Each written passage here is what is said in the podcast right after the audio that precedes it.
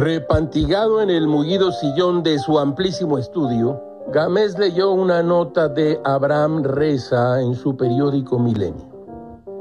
El presidente Andrés Manuel López Obrador presentó en la mañanera el pulso de la salud acompañado del secretario de Salud, Jorge Alcocer, quien anunció que a partir de hoy se dará a conocer un relato del sistema de salud en México sobre los cuales son las acciones logradas ante la pandemia del COVID-19. ¿Cuáles son los aprendizajes durante la pandemia?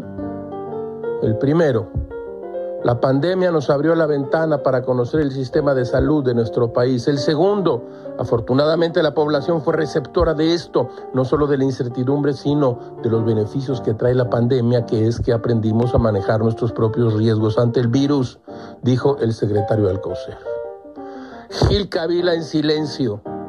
Hemos aprendido que 6.000 es igual a 10.000, que 30.000 es lo mismo que 60.000.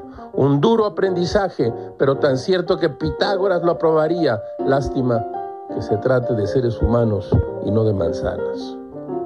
Este es otro aprendizaje delirante que la población fue receptora de esto, no solo de la incertidumbre, sino de los beneficios que trae la pandemia, que es que aprendimos a manejar nuestros propios riesgos ante el virus.